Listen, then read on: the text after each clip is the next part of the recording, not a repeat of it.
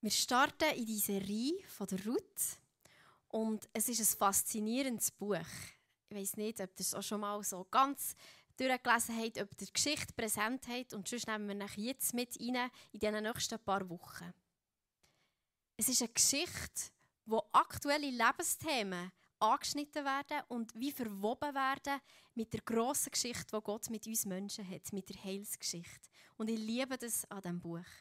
Speziell ist auch noch, dass die Frau in diesem Buch so einen Wert bekommt. Das Buch ist aus der Perspektive der Frau geschrieben, auch aus den ähm, Anliegen, die, sie hatte, Bedürfnis, was zur damaligen Zeit schon wirklich speziell ist. Und ich freue mich einfach jetzt zusammen einzutauchen in die Geschichte von der Ruth. Und wir starten mit dem ersten Kapitel heute, Vers 1 bis 17. Die Geschichte handelt um die Nomi. Die Nomi, sie war Jüdin, hat in Israel gelebt, hat dort mit ihrem Mann und ihren zwei Söhnen gelebt. Und dann sind sie konfrontiert worden mit einer grossen Not. Und zwar ist eine Hungersnot ausgebrochen in diesem Land. Die Hungersnot ist so stark geworden, dass sie nicht haben gewusst, wie sie zur Nahrung kommen. Sie haben ihre täglichen Bedürfnisse nicht mehr stillen. Und es ist dazu gekommen, dass sie flüchten mussten dass sie ihr Land, ihre Heimat haben verlassen. Sie sind gegangen als Familie und sie sind auf Moab gekommen. Und Moab ist nicht gerade der Ort, wo du dir gewünscht hast zu wohnen als Israelit. Das waren Feindseligkeiten und Geschichten und es war nicht der Ort, wo du hast hergehen Aber sie sind dort geflüchtet, um dort Schutz zu suchen und dort ja, ihr tägliches Brot zu finden. Sie waren dort in diesem Land als Familie. Und gleich darauf ist der Elimelech gestorben, er Nomi, ihr Mann. Und mit dem startet eigentlich so eine Zeit im Leben von Nomi, wo eine Tragödie nach der anderen kommt. Also Nomi ist in diesem fremden Land. Und nicht, weil sie freiwillig ist gegangen, sondern weil sie hat müssen gehen. Sie ist in diesem fremden Land. Ich weiß nicht, wie gut sie sich dort hat recht gefunden. Ich weiß auch nicht, wie, ob die Feindseligkeiten, ob man die täglich gespürt hat. Auf jeden Fall ist sie in diesem Land und sie verliert ihren Mann. Sie ist als Witwe in diesem Land. Und dann in dieser Zeit heiraten ihre, ihre zwei Söhne, heiraten Frauen von dort, Moabiterinnen, Orpa und die. Und die kommen zur Familie dazu. Ich nehme an, dass sie auch mit diesen kulturellen Unterschieden sind konfrontiert waren, tagtäglich. Sie haben sie aufgenommen in ihre Familie. Und sie haben zusammen gelebt. Und es kommt der Punkt, wo die beiden Söhne sterben. Bei der Bedeutung der Namen der Söhne kann man davon ausgehen, dass auch Krankheit zu ihrem Alltag hat gehört. Ähm, es ist nicht sicher, aber es kann sein, dass die, die zwei Söhne an Krankheit sind gestorben. Das heißt, Nomi ist auch mit Krankheit konfrontiert gewesen. Und dann verliert sie ihre zwei Söhne. Es kann auch sein, dass sie auch mit Kinderlosigkeit konfrontiert waren. Weil man sieht nicht, dass Söhne daraus rausgekommen oder es sind keine Nachkommen aus diesen Ehen daraus rausgekommen. Vielleicht hat uns das beschäftigt. Ihr seht, das ist eine grosse Palette an Herausforderungen, die Nomi ihr Leben geprägt Und es steht, dass nach zehn Jahren Ruth hat entschieden, jetzt gehe ich zurück, ich gehe zurück in mein Heimatland. Sie hat gehört, die Hungersnot ist vorbei. Da ist ein Hoffnungsschimmer ist auftaucht. Sie war in einer richtigen Krise. Sie war fremd, sie war auf der Flucht, sie hatte existenzielle Nöte, hat Krankheit, Kinderlosigkeit begegnet, hat ihren Mann, ihre Söhne verloren. Und plötzlich hört sie, hey, die Hungersnot ist vorbei, Gott hat sich erbarmt und sie denkt, ich gehe zurück. Es ist eine Krise und es folgt eine Veränderung. Und sie geht zurück mit ihren zwei Schwiegertöchtern, mit der Orpa und der Ruth, macht sie sich auf den Weg und sie laufen Richtung Israel. Und unterwegs dreht sich Nomi zu ihren Schwiegertöchtern um und sagt, wisst ihr was, bleibt ihr gescheiter hier. Ihr seid Moabiterinnen, ihr seid Witwen. Was, was habt ihr für eine Zukunft in Israel? Sie, sie hat gemerkt, wenn, wenn die mitkommen, das ist für die nicht gut, es ist für sie besser, wenn sie zurückbleiben. Und Nomi handelt dort sehr selbstlos und sagt, bleibt dir hier, anstatt dass sie sagt, kommt mit und unterstützt mich. Sie sieht ihre Schwiegertöchter und setzt sie frei, dass sie zurückgehen in ihr Elternhaus, dass sie nochmal heiraten können und mit dem wirklich eine Sicherheit haben für die Zukunft. Es gibt, oder wir kommen dazu, es gibt einen Begriff, der mich wirklich bewegt hat in der Auseinandersetzung mit dieser Predigt. Und der kommt hier vor. Nomi aber sprach zu ihren beiden Schwiegertöchtern, geht hin und kehrt um, jede zum Haus ihrer Mutter. Der Herr erweise euch Güte, wie ihr es an den Verstorbenen und an mir getan habt. Der Herr erweise euch Güte. Sie setzt ihre Schwiegertöchter frei und nicht einfach nur geht, sondern sie wünscht ihnen das Beste für ihre Zukunft. Und das Beste, was sie ihnen wünschen kann, ist die Güte von Gott. Dass die Güte von Gott mit ihnen ist, wenn sie zurückgehen. Sie wünscht ihnen die Güte Gottes. Und sie hängt da und sagt, es ist die Güte, die ich auch bei euch erlebt habe. Also das zeigt, da ist eine Liebe unter ihnen. Ähm, sie haben einander gedient, sie waren so unterwegs, gewesen, dass sie nicht jede einfach zu ihren Bedürfnissen hat geschaut, sondern dass sie einander gedient haben. Und sie hat von ihren Schwiegertöchtern die Güte erlebt. Und diese Güte wünscht sie ihnen jetzt für die Zukunft. Der Begriff für die Güte kommt aus dem Hebräischen und meint Chesed. Und Chesed beschreibt die Güte. Aber Chesed kann nicht einfach mit einem Wort beschrieben werden, wie so oft bei den hebräischen Begriffen. Die, die haben so eine tiefe Bedeutungsvielfalt. Aber wir sehen auch bei den Bibelübersetzungen, bei den Deutschen, dass nicht immer das gleiche Wort gebraucht wird. Chesed kann man übersetzen mit Güte, man kann es übersetzen mit Gnade, mit Barmherzigkeit, mit Treue, bedingungslose Liebe, Großzügigkeit, Freundlichkeit. Das sind so viele verschiedene Facetten, die der Begriff Chesed hat. Und sie wünscht ihnen die Güte, die Zuneigung von Gott. Es hat auch etwas äh, mit einem Zeitfaktor zu tun. Es ist nicht nur etwas Einmaliges, sondern es ist etwas Beständiges. Da ist eine Treue drin. Und diese Güte wünscht sie ihnen. Chesed ist nicht einfach passiert einfach gerade so, sondern Chesed setzt eine Beziehung voraus. Chesed, Güte passiert dann, wenn eine Beziehung da ist wenn eine emotionale Bindung da ist, dort innen entfaltet sich die Güte. Also ist sehr etwas Persönliches, so etwas Intimes. Aber dort innen entfaltet sich die Güte, die Barmherzigkeit von Gott. Und etwas, was mir sehr gefallen hat ähm, bei der Beschreibung von diesem Begriff, ist, dass sie über das Notwendige darüber ausgeht.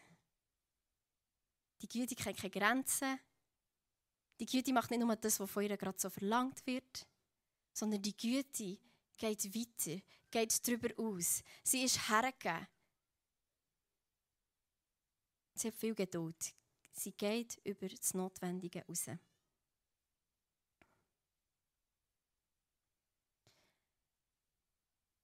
Wir gehen weiter im Text. Da brachen sie noch einmal in lautes Weinen aus und Orpa küsste ihre Schwiegermutter zum Abschied. Ruth jedoch bestand darauf, bei Nomi zu bleiben. Siehe doch, sagte Nomi zu ihr, deine Schwägerin ist zu ihrem Volk und zu ihrem Gott zurückgegangen, und du solltest ebenfalls umkehren und ihr folgen. Aber Ruth antwortete, verlang nicht von mir, dass ich dich verlasse und umkehre. Wo du hingehst, dort will auch ich hingehen. Wo du lebst, da möchte auch ich leben. Dein Volk ist mein Volk und dein Gott ist mein Gott. Wo du stirbst, da will auch ich sterben und begraben werden. Der Herr soll mich strafen, wenn ich zulasse, dass irgendetwas anderes als der Tod uns trennt. Wow, da sehen wir die Hingabe von der Ruth. Die Hingabe sagt, die Ruth sagt, ich komme mit. Nomi, in dieser schwierigen Situation, ich lasse doch dich nicht allein, ich komme mit. Ich komme mit. Es ist so verbindlich. Es ist so hergegeben. Die Orpa ist zurückgegangen und sie hat in dem Sinn, sie ist gehorsam ihrer Schwiegermutter, sie hat da das, was von ihr verlangt ist. Und auch schon sie hat ihrer Schwiegermutter die Güte erwiesen. Das haben wir, haben wir gesehen, wo, wo Nomi das vorher hat betont Aber jetzt macht Ruth etwas anderes. Sie macht etwas Unerwartetes und sie macht etwas sehr Außerordentliches.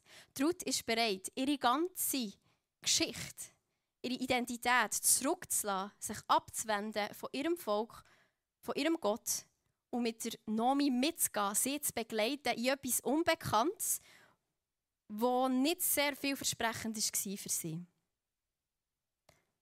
Das ist eine riesige Hingabe, die Ruth hier zeigt. Und der Akt, den wir hier sehen, von der Ruth, das wird Chesed genannt. Das, was sie hier macht. Chesed ist nicht eine Handlung, es ist vielmehr eine Haltung, die wir haben, die sich aber ausdrückt durch verschiedene, Han verschiedene Handlungen. Und das passiert hier. Die Ruth zeigt ihr die Güte, nicht nur mit Wort, sondern auch mit Taten. Und es ist echt unglaublich, was sie hier macht. Mir hat es bewegt, mir hat es fasziniert, wie Ruth es hier macht. Ruth erweist Nomi die Güte, die Barmherzigkeit, die Treue, die Liebe. Und einerseits ist die Geschichte oder das Bild von der Ruth hier auch ein, ein Ideal für uns, das uns anspornen soll, so miteinander unterwegs zu sein. Uns einander herzugeben. Vielleicht auch mal den anderen höher zu achten als sich selber. Eine extra Meile zu gehen. Meine Frage ist, wer ist die Person in deinem Umfeld? Wahrscheinlich sind es einzelne Personen wo du so eine, vielleicht ist es ein Abschnitt, vielleicht ist es ein Leben lang, so unterwegs bist und sagst, da gehen wir zusammen durch. Du bist nicht allein. Die Verbindlichkeit ist viel mehr als einfach ähm, die Liebe zwischen Mann und Frau. Es geht über das darüber aus. Es ist, wie wir miteinander unterwegs sind, wie wir einander die Güte erweisen. Und Ruth ist einerseits so ein Beispiel oder ein Ideal für uns, das wir nacheifern können. Und zum anderen ist Ruth ein Bild von der Güte von Gott. Es ist ganz ein praktisches Bild, ausgestaltet, wie das die Güte von Gott aussieht. Die Güte von Gott, die wird durch Menschen und auch durch ihn selber also den Menschen erwiesen. Die Ruth ist ein Bild, ein Spiegelbild von Gott seiner Chesed. Wenn wir zurückschauen in die Bibel, in die Menschheitsgeschichte, in die Heilsgeschichte, dann sehen wir, dass Gott immer wieder die Güte der Menschen hat erwiesen. Immer wieder. Das Alte Testament hat sehr herausfordernde Stellen. Ja, wirklich, sehr herausfordernde Stellen. Aber wenn wir ein bisschen rauszoomen und das gesamte Bild anschauen, das versuchen herauszulesen, was Gott uns damit sagen will, dann sehen wir, dass er eine Geschichte schreibt von seiner Güte. Wo er den Menschen immer wieder mit seiner Güte begegnet. Wo er kommt mit mit Vergebung, wo er kommt mit Freiheit, mit Liebe. Denn wenn das Volk ungehorsam ist, kommt er wieder und wendet sich dem Volk zu. Gott erweist den Menschen immer wieder seine Güte, seine Chesed. Und Jesus ist das Highlight. Jesus ist der Ausdruck, der ultimative Ausdruck von dieser Güte, von dieser Barmherzigkeit, von dieser Liebe, von dieser Zuwendung von Gott. Jesus gestaltet es vollständig aus. Gott sendet seinen Sohn, den er so sehr liebt, dass er für unsere Schuld stirbt und für uns einen Weg macht. Das ist seine Güte, seine Barmherzigkeit. Und ich sehe, Güte können wir nicht machen. Wir können es auch nicht erzwingen von jemandem. Es kann einzig und alleine geschenkt werden. Und Chesed wird uns geschenkt von unserem himmlischen Vater. Es ist ein Geschenk, das wir dürfen und sollen annehmen. Und auch wir können es einander nicht einfordern, sondern wir können es einander schenken. Die Güte, die Treue, die Liebe, die Barmherzigkeit. Jesus gestaltet es vollends aus. Die Güte, die Chesed, die Zuwendung von Gott zu uns Menschen hin. Wir werden auch noch ein bisschen Zeit haben im Abendmahl, wo wir uns auch noch mal ganz bewusst auf das ausrichten, was Jesus hat da, was er für einen Weg für dich und mich hat band, dass wir Zugang zum Vater dürfen haben. Ich habe mich gefragt, wie es dazu ist gekommen, dass Ruth hat können sagen, dein Gott ist mein Gott. Ruth ist zu dieser Überzeugung gekommen, dass sie hat gesagt ich lasse nicht los, ich komme mit. Dein Gott ist mein Gott, dein Volk ist mein Volk. Sie hat irgendetwas gesehen bei der Nomi, was sie denkt, das muss ich haben. Das möchte ich auch. Das setze ich mein Vertrauen drauf. Sie ist bereit, sich abzuwenden von allem, was sie kennt hat, einem Neuen zuzuwenden, obschon sie hat gewusst, dass es nicht sehr verheißungsvoll ist für sie. Die Gott.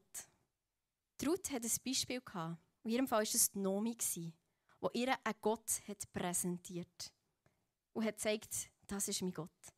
Das ist ja wahrscheinlich nicht einfach, die Entscheidung ist wahrscheinlich nicht einfach nach diesen zehn Jahren passiert, in dem Moment, wo sie sind gegangen sondern ich bin der Überzeugung, dass er Ruth etwas ist vorgelebt wurde. In diesen zehn Jahren, wo sie unterwegs waren, wo die Ruth hat gesagt wow, das ist ein wunderbarer Gott. So fest, dass sie hat gesagt ich möchte es zu meinem Gott werden. Die Gott. Nomi hat es ihr vorgelebt. Und was ja das Spannende ist, es ist nicht so, dass die zehn Jahre, wo die zwei Frauen zusammen unterwegs waren, eine riesige Erfolgsgeschichte waren. Im Gegenteil. Es war eine wüste Zeit für Nomi. Sie hat alles verloren, was sie hatte. Sie war mit Herausforderungen konfrontiert, die sie nie hat gedacht, dass sie wird sein. Und in dem Innen sagt Ruth, die Gott ist mein Gott. Also was hat Nomi ihr da für einen Gott können präsentieren dass trotz dieser Zeit oder gerade in dieser Zeit Ruth zu dem Schluss kommt und sagt, der Gott ist wunderbar. Es war nicht so, dass Ruth sagen konnte, oh ja, ich sehe, wie Gott dich segnet und ja, wie, wie, wie da ein Erfolg, ein Erfolg nach dem anderen kommt, der Gott muss auch haben. Nein, es ist ganz eine andere Geschichte. Es ist eine wüste Zeit, wo die Ruth wahrscheinlich sieht, okay, der Gott verhält, der Gott ist treu und er ist es wert, ihm nachzufolgen. Die Gott ist mein Gott. Und ich glaube, dass es vielleicht ein ähnlich war, wie wir im Psalm 34, Vers 9 lesen.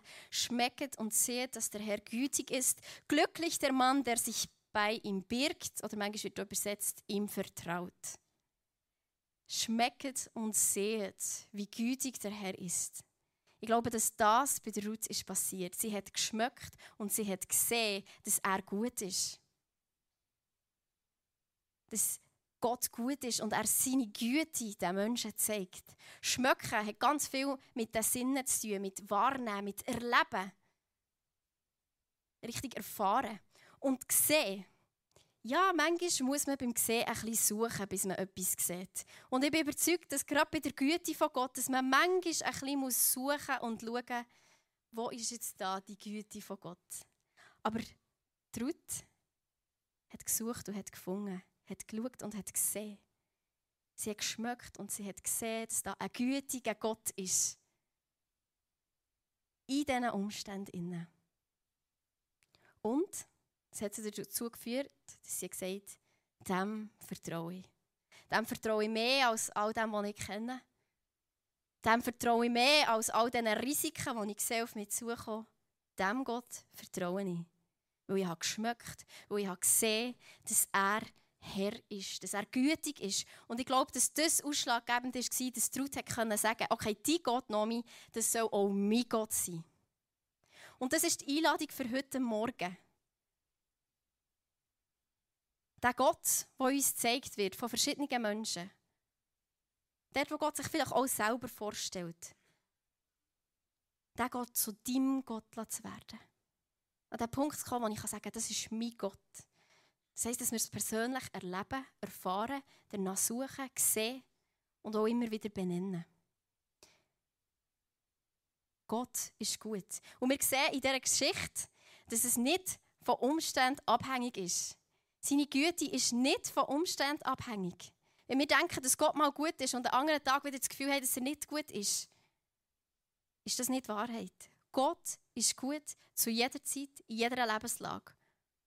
Und wenn wir das in, innen, in uns innen so nicht spüren, dann müssen wir uns verändern, weil Gott verändert sich nicht. Wenn wir dort in Übereinstimmung kommen ist es an uns, einen Schritt zu machen und seine Güte zu sehen in all diesen herausfordernden Situationen, die wir kennen, aus dem Leben um uns herum, aus unserem Leben. Seine Güte ist treu. Er ist treu. Er ist gut, egal wie die Umstände sind. Und ich glaube, dass das der Schlüssel ist. Wenn wir wissen, dass Gott gut ist, wenn wir wissen, dass Gott gut ist, wenn wir es wirklich wissen, dass Gott gut ist, glaube ich, ist das der Schlüssel zu einem Leben, wo wir aufblühen können. Dann kommt Frieden, dann kommt Freude, dann kommt Geduld, dann kommt Liebe. Dann blüht unser Leben auf und darf wieder ein Spiegelbild von seiner Güte werden für Menschen um uns herum.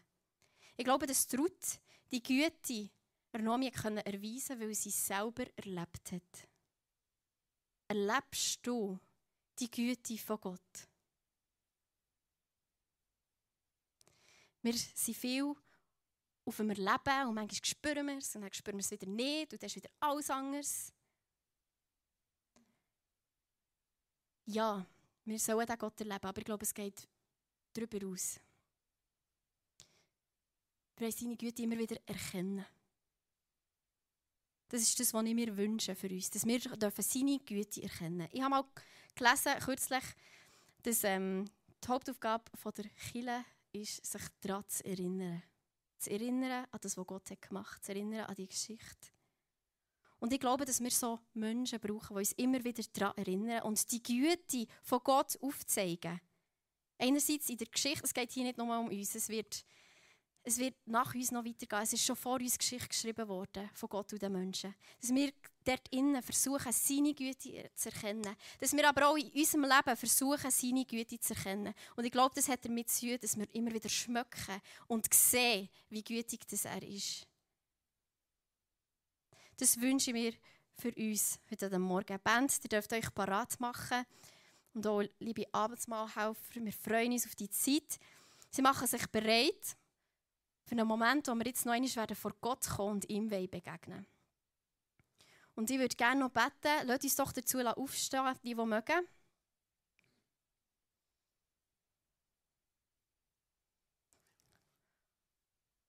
Und ich würde gerne beten, dass wir vielleicht ein bisschen von unseren Umständen rauszoomen Ich weiß nicht, was du gerade erlebst. Vielleicht ist es wirklich richtig heftig im Moment. Dass wir einen Moment nehmen können, wo wir rauszoomen